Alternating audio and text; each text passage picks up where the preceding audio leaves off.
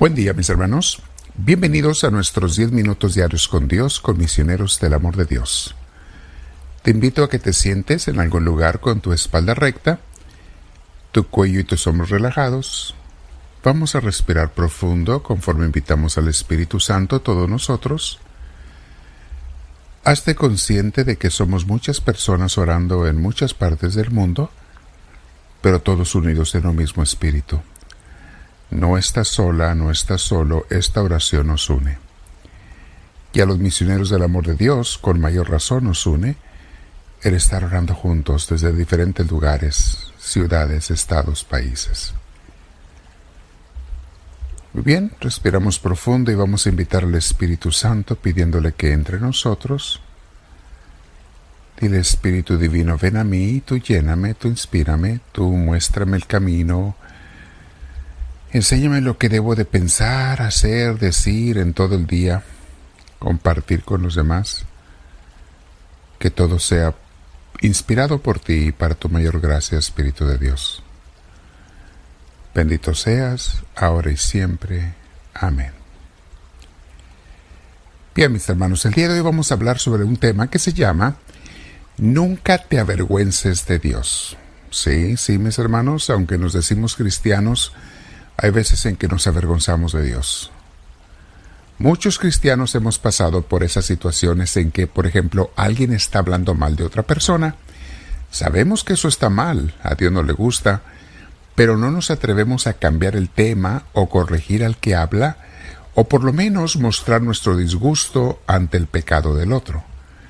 A veces lo que hay que hacer es retirarse, simplemente retirarse, manifestar con nuestro no compartimiento que no estamos de acuerdo con ese comportamiento. Pero, ¿por qué no nos atrevemos a hacer eso? ¿Por qué nos avergonzamos de Dios? Pues porque nos da vergüenza comportarnos como cristianos. Nos da vergüenza el pensar que nos puedan rechazar o criticar por ser seguidores de Cristo o por estar en contra de ellos y sus males. Nos da vergüenza el declararnos seguidores de Jesús, o sea, en una palabra, nos avergonzamos de Dios. Otras veces podemos dar un consejo de Dios a alguien que lo necesita, pero nos detenemos de hacerlo por proteger nuestro ego. No vaya a ser que me rechacen, no vaya a ser que me critiquen. ¿Cuántas veces se presenta la oportunidad de orar antes de comer en un restaurante?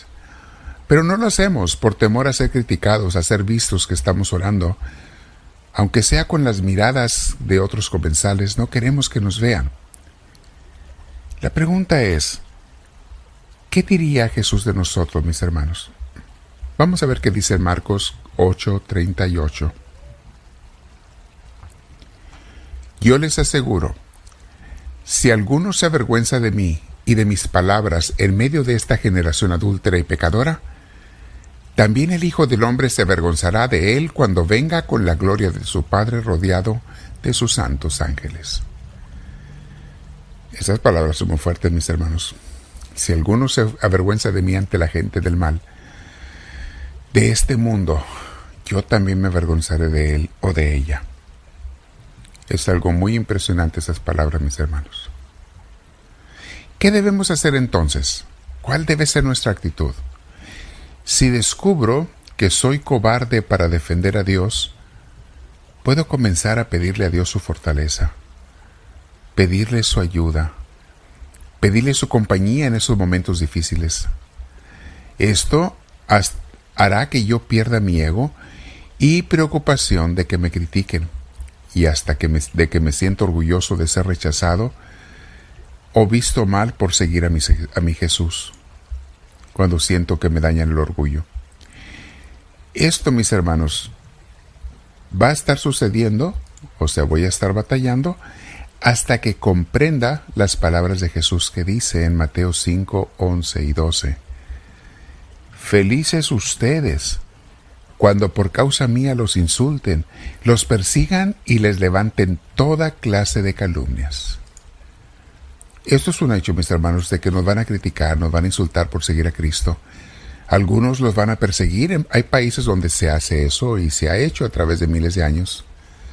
Y algo también que se le levante a la gente calumnias. Entonces Jesús sigue diciendo, alégrense y muéstrense contentos, porque será grande la recompensa que recibirán en el cielo.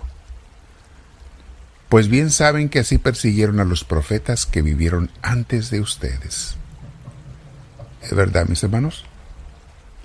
Eso hacen con todos los cristianos, eso hicieron con los profetas judíos, con todo el que quiera servir a Dios. Mateo 5:19, o más bien 5:16, dice así, Hagan pues que brille su luz ante los hombres, y que vean estas buenas obras, y por ello den gloria al Padre de ustedes que está en los cielos. Palabra de Dios.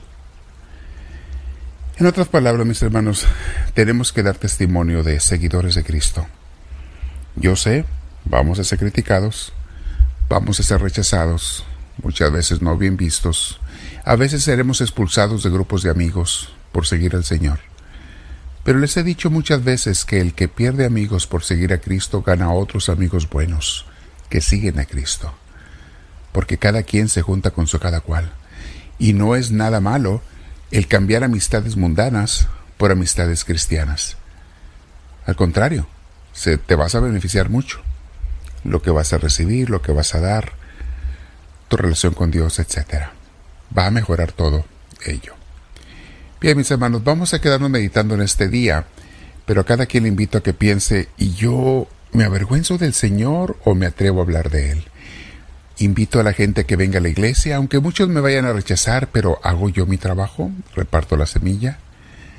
Invito a la gente a que lea un, buen libro cristiano, la Santa Biblia, o a acompañarme a un grupo de la iglesia. Invito a mis amigos, a mis compañeros a vivir una vida mejor, a hacer oración, a practicar con Dios.